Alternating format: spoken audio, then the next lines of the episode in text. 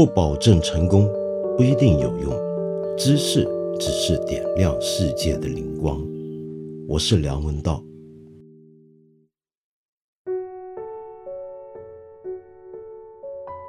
首先，又是这一集的道歉时间。呃，上一集节目呢 出来之后呢，很多朋友就纷纷指正。哎呀，梁文道，你又念错字了。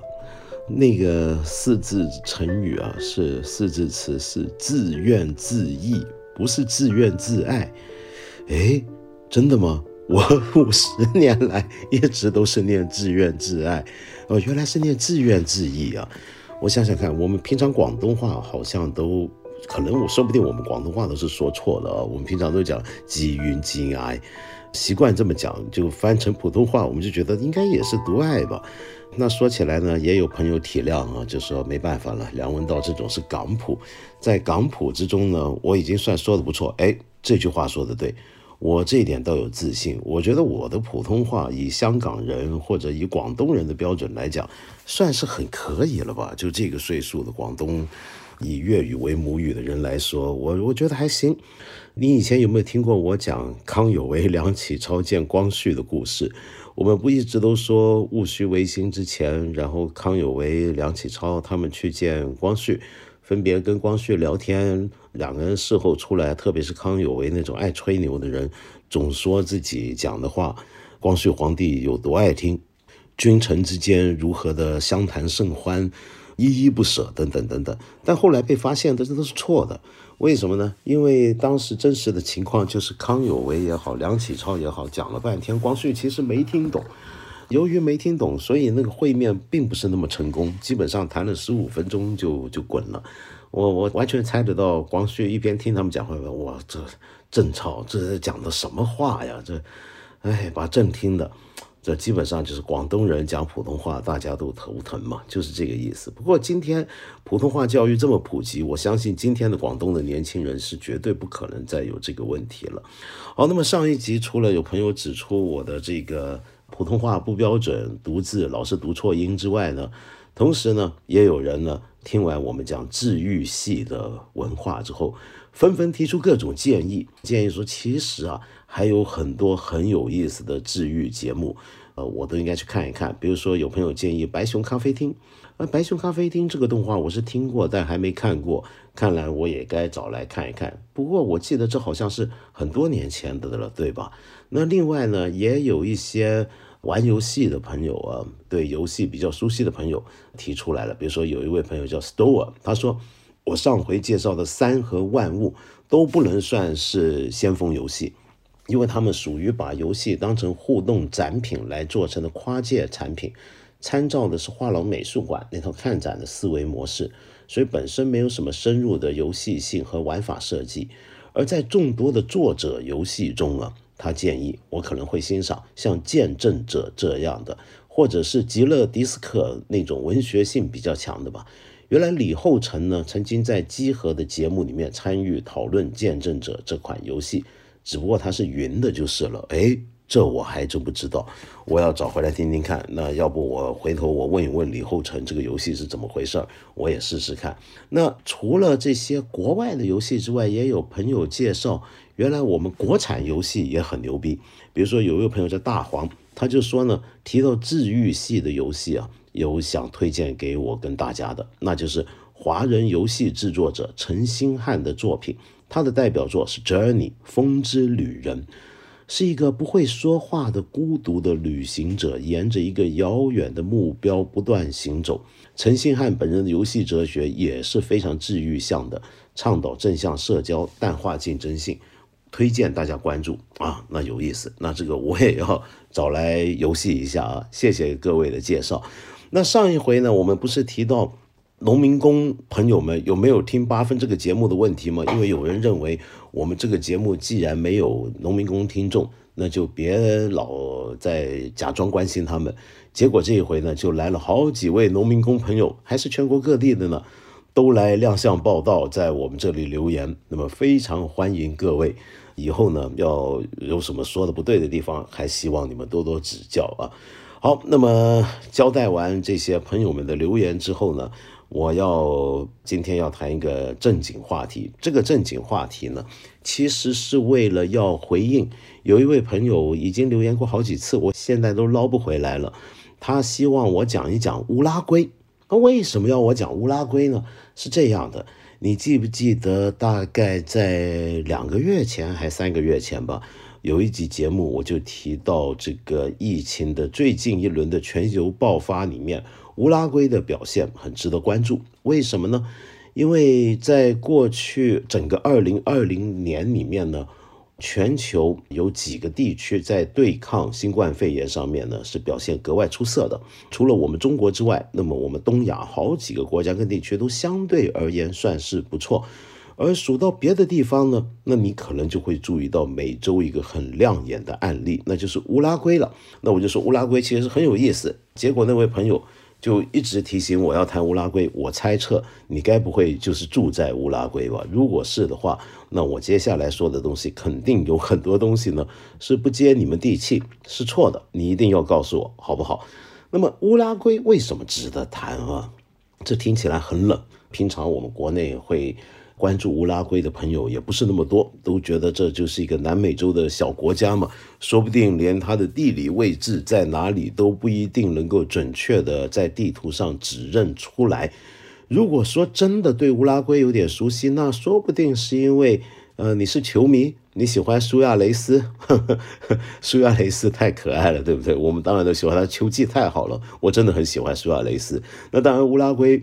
对于喜欢文学的朋友来讲的话，你可能会想到爱德华多·加莱亚诺这位我非常非常热爱的南美作家，是因为他让我一直觉得，至今为止我都还没有去过乌拉圭，还没有去过他的首都蒙德维迪亚，去看他生前常在的那些小咖啡馆，让我觉得有些遗憾，有点可惜。但是。回过头来，我为什么讲乌拉圭？还真的是因为跟我们现在面对的这一轮的新冠肺炎的爆发，再一次的爆发有关。我们都知道，这一回国内的新冠肺炎的威胁，它其实是最初很有可能是从境外输入开始的。那么，这说明什么呢？这说明啊，整个新冠肺炎这件事情，它真的是充分全球化的。目前呢，它已经我们晓得已经突破了它的感染受到感染的案例呢，已经突破一亿了，这是一个非常夸张的一个数字。但是我想提醒啊，它这样的一个规模在历史上啊，不一定就是按人口比例来讲的话，就是冲击力最大的一个传染病。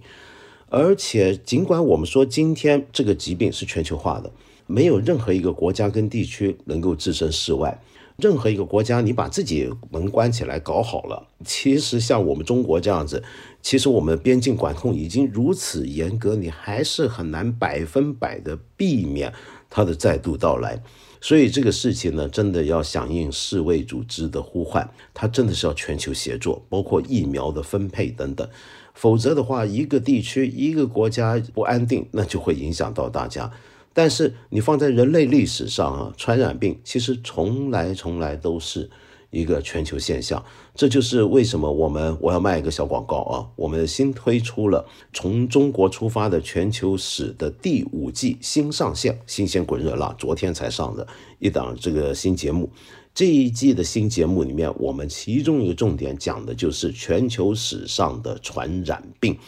全球史这个东西啊，很好玩，它能让我们看到很多我们以前读历史看不到的东西。我们以前读历史呢，看到的是非常光彩的大人物、帝王将相，是不是？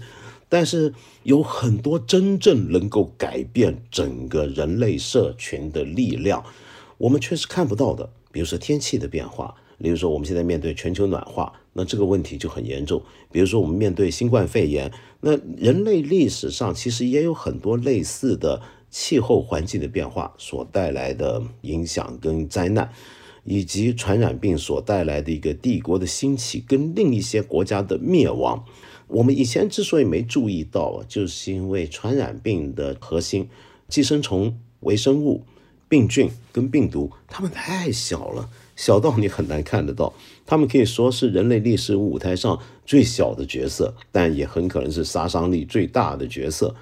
那另外呢，关于气候环境，我们以前在历史上也很难看到他们的影响，那是因为他们就是人类历史舞台的那个舞台本身就是那个背景。我们注意台上演出的人，结果忘了他们在什么样的背景下演出。你如果一旦注意那个背景，你看历史的角度可能会不一样。比如说，最近几十年，很多人都在讨论明朝的灭亡是不是因为气候变化造成的。清朝后来的衰落，除了气候变化之外，是不是跟环境的恶化也相关呢？那这些观点就是以前我们不容易看到的，而且你在这里面还能看到很多有趣的一些事实。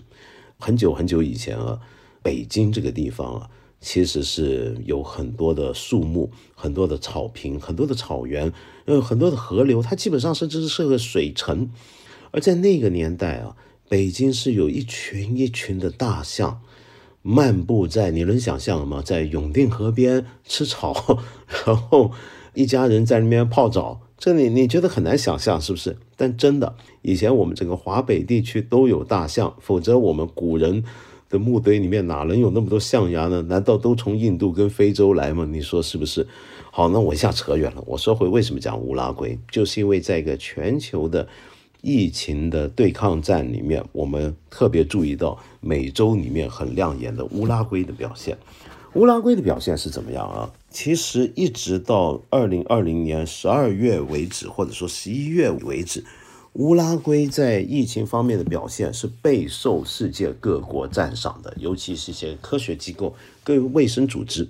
但是最近啊。它也有点不稳定了，因为这一轮的爆发来的是又快又猛。我们知道新冠肺炎新的病毒变种的这个传染性是大为增强的，直到今天为止呢，乌拉圭已经有三万八千六百八十个确诊案例，死了四百零一个人。然后前两天增加的新案例是一天现在是六百多人，那是很严重的一件事情。那为什么现在他又忽然爆发那么厉害呢？有人认为是因为他一月头才举办过他年度的嘉年华会，这什么时候了？你干嘛还办嘉年华呢？怎么会这么搞呢？那很多人就认为，虽然政府也劝喻大家别干这些事儿，可是呢，可能大家憋了一年了，总得出来热热闹闹。第二呢，就是大部分乌拉圭国民说不定太有信心，觉得他们搞得挺好，跟他们的邻国巴西、阿根廷那个表现是不可同日而语。那所以大家该干嘛也已经干嘛了嘛，就有点像我们中国这样，所以他们觉得这时候来个嘉年华应该没什么问题吧？有人这么讲啊，我不知道是不是真的。好。尽管我们说它最近的疫情呢又有点猛烈，但是你以这个小国家人口才三百五十万人，每十万人的死亡率来计算，它仍然是南美洲最低的，仍然是拉丁美洲最低的，甚至是整个美洲大陆最低的。也就是说，在整个美洲大陆上面，你以拉平了这个人均计算的话，乌拉圭的确诊案例、死亡案例。都是在美洲里面表现最好的，就是最没问题的。那他到底是怎么做到这一点的呢？你要知道，有一个英国的很重要的、很有影响力的科学期刊叫《自然》嘛，《Nature》。那《自然》杂志在二零二零年的十二月十五号选出了二零二零年。塑造科学的十个人物，十大人物。那这些十大人物评选，坦白讲，其实没有什么客观标准，就是他们编辑选。但是也由于这个杂志的权威地位，那他大概也有点指标作用。其中一个人就是一个乌拉圭的很年轻的科学家，叫 Gonzalo Moratillo。Gonzalo Moratorio。Gonzalo Moratorio 是什么人呢？他是一个病毒学者，非常年轻。在二零一八年才在法国完成博士后，到了二零二零年头才开始有自己的实验室。他工作的地方就是乌拉圭的首都蒙德维迪亚。他在蒙德维迪亚的乌拉圭的首席学府共和国大学里面。以及在乌拉圭的巴斯德研究所里面任职。哎，说到这个巴斯德研究所，如果你读化学的话，你应该有点印象。以著名的巴斯德命名的这个研究所是全球最权威的生化研究机构之一。我们一般说巴斯德研究所，就是说他在法国啊，对不对？那为什么在乌拉圭也有呢？事实上是巴斯德研究所在全球总共有三十三家独立的研究中心，在亚洲的话，比如说我们邻国越南也有，而在乌拉圭呢，就有这么一家巴斯德研究所，而这个 Gonzalo Moratorio 就在这里面任职。你想想看，他在去年疫情刚刚开始散布的时候，才有了自己的实验室。但是在短短几个月之间，他跟他的合作伙伴们就独立的完成了一套检测方法出来。为什么这个事情那么重要啊？因为你还记得，在最初新冠肺炎开始蔓延的时候，如何迅速准确的检测它是很重要的一件事情。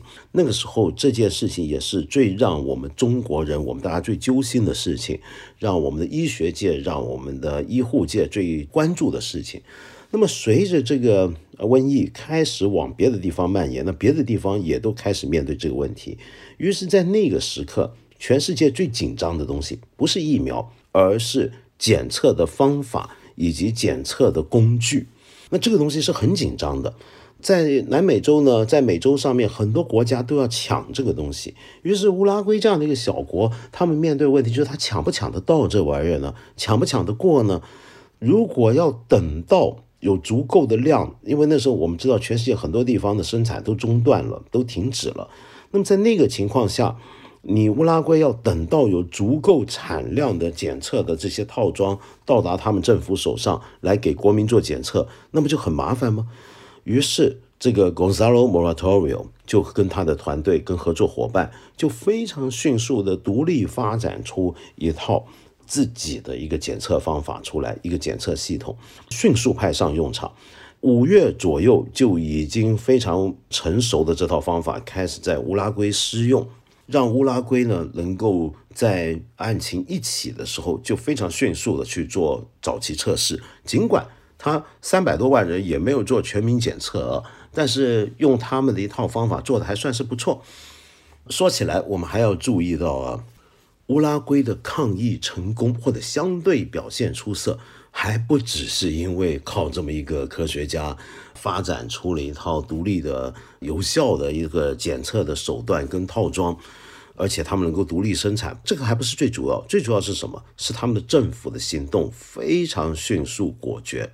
他在二零二零年去年三月十九号录得首宗新冠肺炎确诊案例之后，极端迅速的宣布国家进入紧急的公共卫生状态，然后关掉学校，生意要停顿下来，然后航空业要停顿下来，然后边境开始做限制。然后开始做早期的测试工作以及追踪工作，那这方面的工作都做得非常到位、非常迅速、非常果断。结果呢，他的表现就远远好过他周边的两个大国，他正好被两个大国夹住嘛，对不对？一个就是巴西，一个就是阿根廷。平常我们中国人认识世界都是以大国为核心，都觉得这些大国多么强大，怎么样怎么样。但其实，在整个南美洲里面，在这件事情上面表现最好的却是小国乌拉圭。那乌拉圭其实干国土面积来讲也不算小，跟我们河南差不多，但人口呢那就少的太多了。那所以我们在这个意义上说它是个小国。可是你要知道，现在这个负责带领对抗疫情的这个总统啊，也是很让一些别的国家的一些的评论赞赏，说他们行动很果决。这个总统路易斯拉卡拉包，他在上任的时候才四十六岁。而且是在去年，他们三月十九号第一例确诊被发现之前两周才刚上任的新总统，也是十几年来乌拉圭的第一个偏向右翼的总统。乌拉圭过去已经有十五年是左翼政府在执政了，左翼政府执政呢，执政久了之后，人民大概也有点厌倦，希望有点改革。那同时呢，大家也开始不满他们的治安状况不是那么好了。所以，一个右翼的总统，这在世界上很多国家都看到，偏右翼的政党跟政府通常都会把治安当成一个重大问题来来针对。大概是在这样的一个背景下，年方四十六岁，但是出生于政治世家的路易斯拉卡拉包就上台了。可是他上台，他的行动很准确、很迅速是一回事儿，这个国家有没有基础来解决他要做的这些政策所需要的很多的工具和资源，那才是重点。你一个国家要学校停下来，要各行各业中断下来，要做边境限制，你需要有相当强的国家能力，你还要有一定的财富，你还要有一定的人民对国家的信任度才做得到。好。那这就说回来，乌拉圭到底是个什么样的国家？我刚才讲过，我们平常讲拉美大国，但是都忽略了乌拉圭。但事实上，你知道吗？乌拉圭是全南美洲跟拉丁美洲里面最富裕的国家。这个地方天然环境好，风景如画，这个不在话下。所以人家说是南美瑞士。你如果算上它的财富的话，虽然跟瑞士还是没法比，但是在南美洲来讲，那的的确确是当得上南美瑞士这个名字的。他到底有多有钱呢？我们这么讲吧，二零一九年呢，它的人均 GDP 是一万九千七百六十五点六美金，而同一年呢，二零一九年呢，中国的 GDP 呢是一万零一百二十一点三美金，也就是说，这个平常我们不注意的小国，它的人均 GDP 是几乎是中国的一倍，而在二零二零年。乌拉圭的人均收入每月是五千一，那中国呢是两千五百六十一。那光看这个，就这个数字还不够，我们还要看它的基尼系数，它贫富差距怎么样？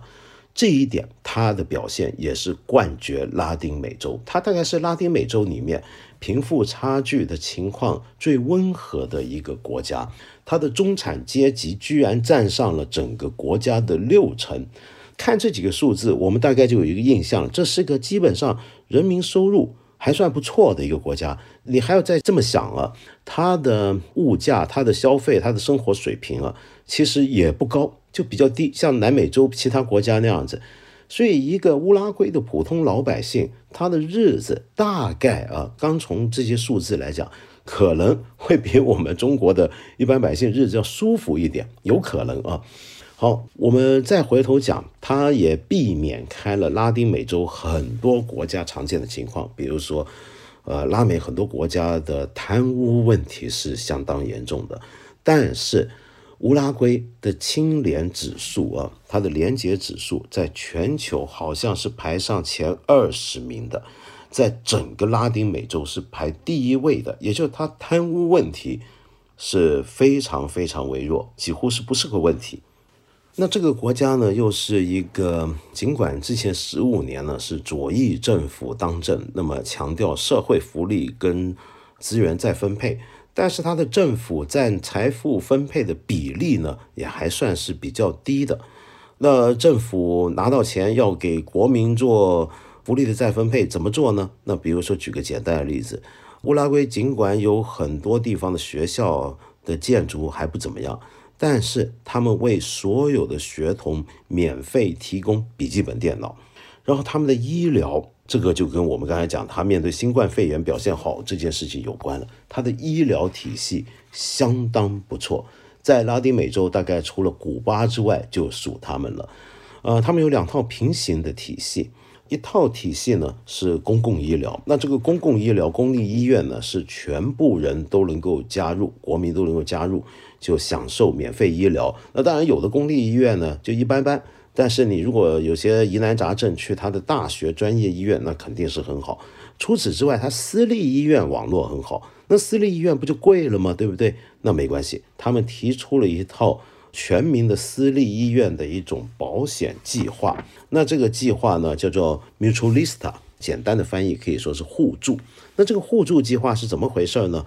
就是你如果有点钱，那你大概每个月你放一百美金加入这个会，就像买保险一样。你入会之后呢，你就能够享受这些私立医院提供的医疗照顾。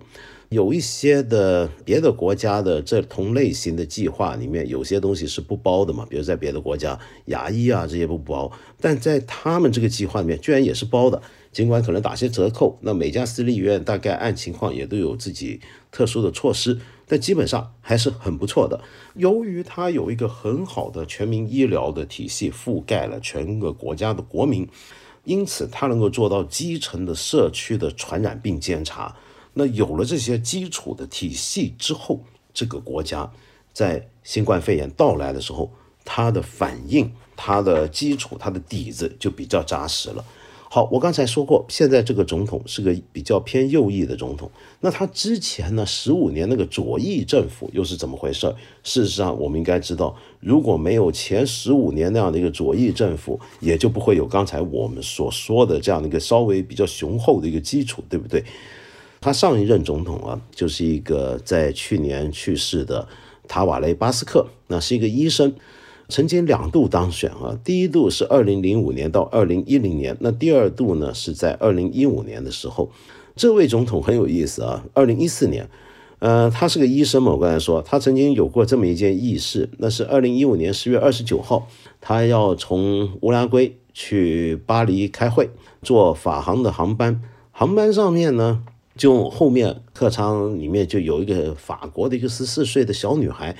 不小心吃了一些东西啊，是含有花生元素，而他恰好对花生敏感，立刻就发生很严重的敏感的反应。那么在飞机上面呃有生命危险，结果这个塔瓦雷巴斯克当机立断，这位乌拉圭总统就对他急救，结果就把这个十四岁的法国女孩救活了。好，那这个塔瓦雷巴斯克是一个挺受欢迎的一个总统，但在他之前那个总统呢，或者夹在他两度任期之间，那个就简直是在全球都有粉丝，非常有名的一个人物。我猜你可能也听过，那就是曾经有号称全球最穷总统之一的侯塞穆希卡，何塞穆希卡。何塞穆希卡呢，乌拉圭人呢都称称他为 Pepe，Pepe，P E P E 啊，用英文拼的话是 Pepe 是什么意思呢？我也不知道什么意思，反正这西班牙文的习惯，一个西班牙文里面的人，如果你的名字啊，你的 first name 是 Jose，那他们很多时候对他昵称就是 Pepe，这是怎么来的呢？我也不太清楚，对不起啊。这位总统啊，在任的期间的短短几年，对乌拉圭带来的改变那实在是太大了。比如说，在他的推动底下，乌拉圭率先宣布成为拉美第一个让大麻合法化的一个国家。乃至于今天有些别的国家游客，特别是美国游客喜欢去乌拉圭，那就为了吸大麻。那当然，美国现在也有很多州份也是合法化了。第二，它是拉美，我们知道比较传统的天主教地区，但是它让乌拉圭成为全美洲第一个允许同性婚姻的地方，第一个允许合法堕胎的地方，那都是非常自由化的这些政策推动。但是它却是一个左翼的一个政府啊。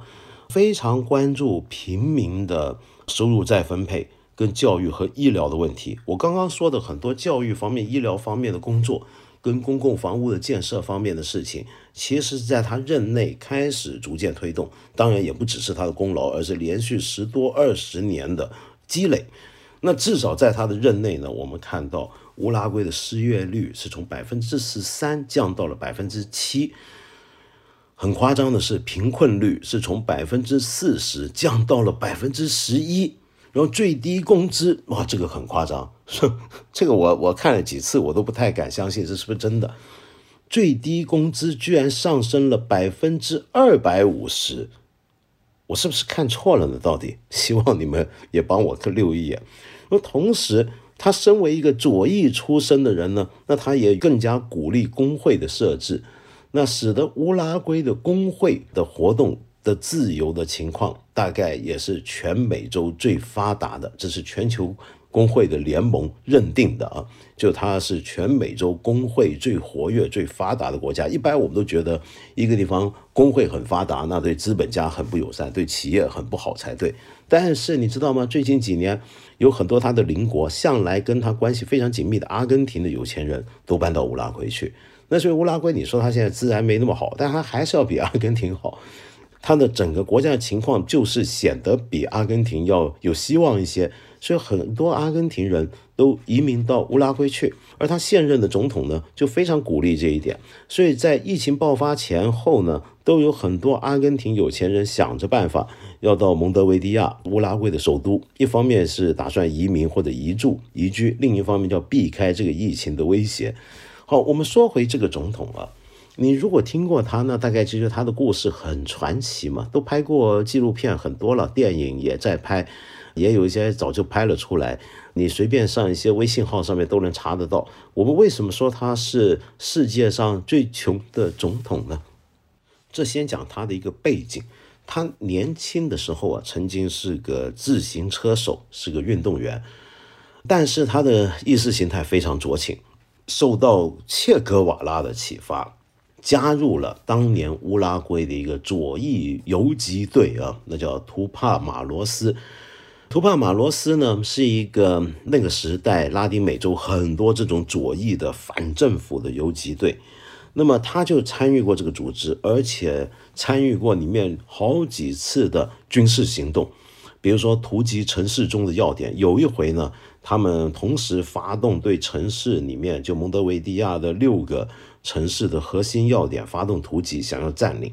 只有他率领的那支小队是成功控制了城市的电讯站。那像这样的人呢，在正常情况下，我们就说他是恐怖分子。没错，他当年就是个恐怖分子，真的是拿枪出来干事儿的。结果他也被捕啊。那么他被捕过四次，曾经成功越狱两次。第一回呢是挖地道。第二回呢，我不太记得是好像是个滑板车怎么样，还冲出去了。总之成功越狱过两次，但最后一次被捕就没那么幸运，这回是真的是逃不掉了。当时在乌拉圭执政的是一个右翼政府独裁者，那那个独裁者呢，当时是直接宣布要把国会给终止掉、废除掉，就是这样的一个人，这还不是独裁者吗？就摆脱了议会的监督。然后透过军人的支持掌握政权，那那个年代拉丁美洲啊，就是美国的后花园嘛，所谓的香蕉共和国，很多国家的右翼政府都是得到美国支持的，而且很多这些右翼政府都是独裁政府，也都是军头掌握政权。乌拉圭的当时的那场这样的一种政变啊，可以说是那个七十年代美洲的一连串的右翼强人。发动政变的先生，他们是第一炮，后面才陆陆续续有了智利啊、阿根廷啊、巴西啊这样的一些军事独裁者上台。但是我刚才说那个人，他其实也是个民选总统，是受到军人支持。结果他在一九七三年呢，又被军人给干倒了，因为当时据说是连军人都等口女神了，就就嫌他已经到了独断独行，到了过分的地步，起码他没听军人联盟的话，那是军人把他给干掉了。好，就在一九七三年到一九八五年这样的一个军事独裁期间呢，后来的总统何塞·穆西卡就坐牢坐足了十多年，他还受过枪伤，而在这十几年里面呢，他就慢慢的精神抑郁，有了精神方面的问题。那么最后让他活过来的，居然是他母亲送到狱里面的一个花盆，他在里面种花，透过种花，他慢慢的才恢复了精神的正常。然后他整个人也逐渐开始变了，就没有年轻的时候那么左、那么激进、那么动不动就要搞革命、推翻政府、实现共产主义、解放拉美这样的梦想，反而开始变得温和一点、实际一点。那么当然，这也让他后来受到很多的呃以前的同志的批评。最重要是这个人呢，他的言语风格、衣着各方面非常非常接地气。比如说，他没有西装，他是为了因为当了总统要见各国领袖，他才弄了套西装。但你几乎从没见过他打领带。他到联合国大会上面发表他那次非常有名的演讲的时候，也是没有解领带，就穿个西装上去了。我们说他是最贫穷的总统，具体而言指的是什么意思呢？那就是说。他在上任的时候啊，被审核，因为你要你一个一个新的呃民选总统在民主国家上台，你要先公布自己的财产。那当时就发现他的家产就只有一千八百美金是属于他的。那一千八百美金的家产是什么呢？是一个非常破旧的二手的蓝色甲壳虫车。那这个车还不是他自个买的，而是他在竞选总统的时候，他的朋友们。筹款募资 买给他的，那那就价值就是一千八百美金。当然，这样的一个财产审核呢，还不是那么严格，因为怎么可能一个人财产就只有一部破车呢？所以后来在二零一二年再审核的时候，就发现呢，加上他老婆，他老婆呢也是一个政治人物，加起来呢，就有二十一万美金了。这二十一万美金又是怎么算的呢？是这样的，他住的那个房子基本上是一个是个很普通的农民住的房子，然后自己用板材呢，用铁皮又搭建了一些。然后有一个小农场，因为他自个种地嘛，他的职业身份是农夫。你现在去查的话，他自己申报的职业身份仍然是农夫，他还真的种菜，他也种花。然后呢，他有拖拉机，好像有两个吧。然后养了一些小鸡、小狗，所以他有两只宠物狗，其中一只狗是三条腿的，总是一跛一跛，很开心的跟着他到处跑。就是这些了，加起来就有二十一万美金，说他真穷。那他上台之后怎么样呢？他上台之后呢，薪水啊，乌拉圭总统薪水还是不错的，但是问题是，他把他百分之九十的薪水捐了出来，捐给了他们国家的一个公共房屋建设的基金。然后他退休之后呢，又拒绝去领退休金，这使得他的每个月的收入啊，要低于他自己国家的人均 GDP，基本上他的收入只是比。一般的人均收入稍微好一点点，那大概就是这个样子。然后他当总统之后，他也没有住进乌拉圭那个富丽堂皇的总统府，而是仍然住在他这个小破房。那每天呢，也不用政府的车，就自己开着自己那个甲壳虫去上班。有时候在路上曾经发生过这样的事儿啊，就在他路上他开车上班的时候呢。就路边有人劫这个顺风车嘛，不小心劫到了他，他就停下车来说：“哥们，你怎么了？”然后那人说：“我要到城里的哪个地方。”他说：“那行，那你上来吧，但我就把你放在总统府旁边，行吗？”说完这话，那哥们上了车才发现，我操，这是总统啊！就搭了总统的便车。那你说一个人能够到这个总统能够这么当吗？不担心安保问题吗？他事实上还是有两个警卫，也就只是两个警卫。守着他家，开车跟着他上下班，如此而已。大部分时间呢，他都是夫妇俩该干嘛干嘛，该种地种地。他当了总统比较忙，就只有周末才能种地了。然后有时候帮帮邻居整理一下房子啊。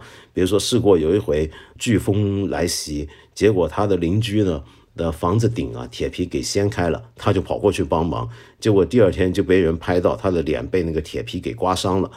那平常总是跟人民打成一片，到了餐馆，到了酒吧喝咖啡、吃晚饭，夫妇俩听音乐，到处都是人看着他，跟他聊天，大家也都习惯了，没啥，也从来不担心安保问题。我记得那时候他在全球都非常红嘛，因为他这样的做事儿的风格。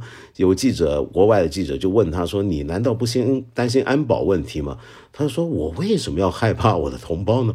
那后来呢评论就说：“那是也有道理。你既然是人民选出来的，深受人民爱戴，你干嘛害怕人民啊？对不对？你那么真的是受人民的信任跟爱戴，人家的拥护的话，你有什么好怕的？所以他不太担心安保问题。”那虽然他后来离任，离任的时候呢，那是大受乌拉圭国民欢迎。那他在乌拉圭是受欢迎的程度是很惊人的，大家都很喜欢他。那基本上你看他样子就是个慈祥老头那个样子，很难想象他年轻的时候做恐怖分子、游击队那么彪悍是什么情况。可是呢，乌拉圭的这个政治制度啊，在全世界来讲都是很特殊的，考虑到各种的平衡问题。他们的结构非常复杂，他仍然继续是国家的上议院，也就参议院的议员，直到去年的十月才正式退任。因为呢，他身为政治人物的话呢，他难免要到处跟群众接触，而在新冠肺炎底下呢，这样子跟大家接触是有危险的，对大家都不好，而且是个坏的示范，所以他就宣布正式退出政坛。八十五岁，那去年今年就八十六了。当然啊，他也不是没有问题。那么很多人就批评他说，他会不会就是光会说、光会表现？那实际上不怎么样。但是你问他的邻居，他的旁边的村子，他住一个几乎一个市郊、一个村子那样的地方，那边的村民呢，大家都说他真的就是个很好的一个老好人，然后大家都很喜欢他。于是很多人就说他会不会是人好，但执政不怎么样？但刚才我不是说过他执政期间的给乌拉圭带来的改变跟表现吗？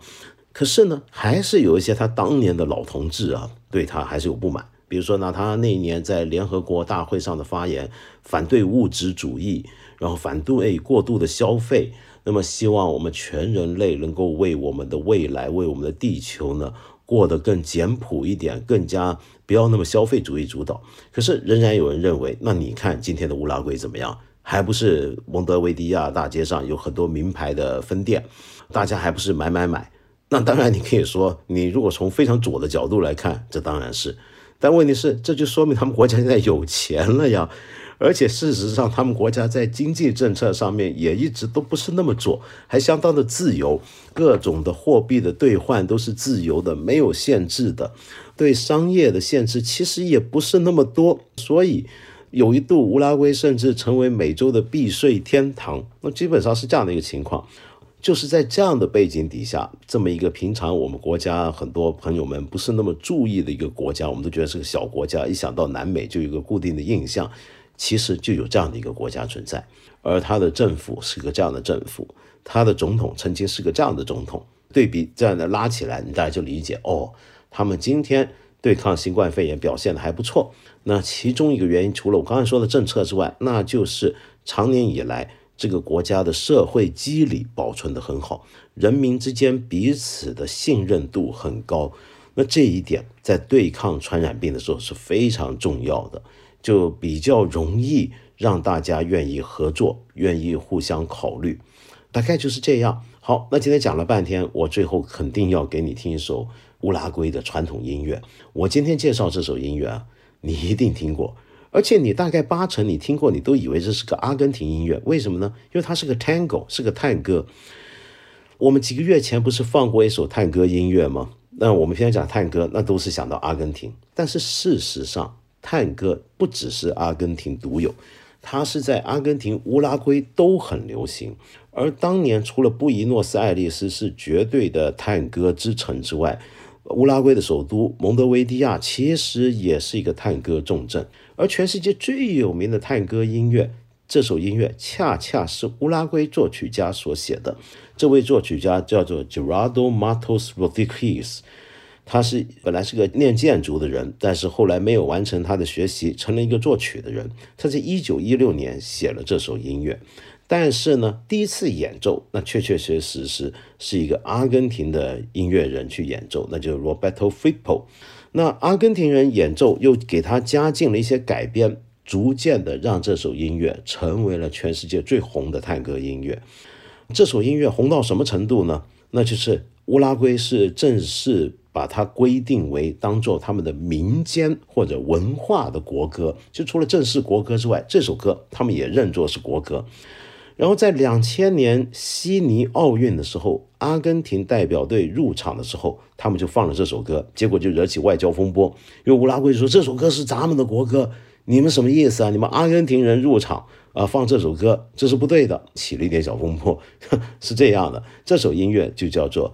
La Campasita，La Campasita，意思呢就是小游行。那么也有人把它翻译成假面舞会，因为这首曲子原来就是带着拉美式的进行曲风格的那种曲子。而我今天要给你听的这个版本呢，是个吉他独奏版本，演奏的那就是今天我觉得绝对大师级的一位古典吉他演奏家、古典吉他音乐家，那就是我们中国咱北京姑娘杨雪飞。哦，对了，另外我最后还要提醒各位啊，我们八分这个节目呢是每个星期三、星期五晚上八点都会在我们看理想 APP 和蜻蜓 FM 准时更新。我欢迎你们来到这里收听，也欢迎你留言说出你的各种的批评意见和指教，还有我们想要探讨的问题。那我今天就先聊到这了，我们下回再见。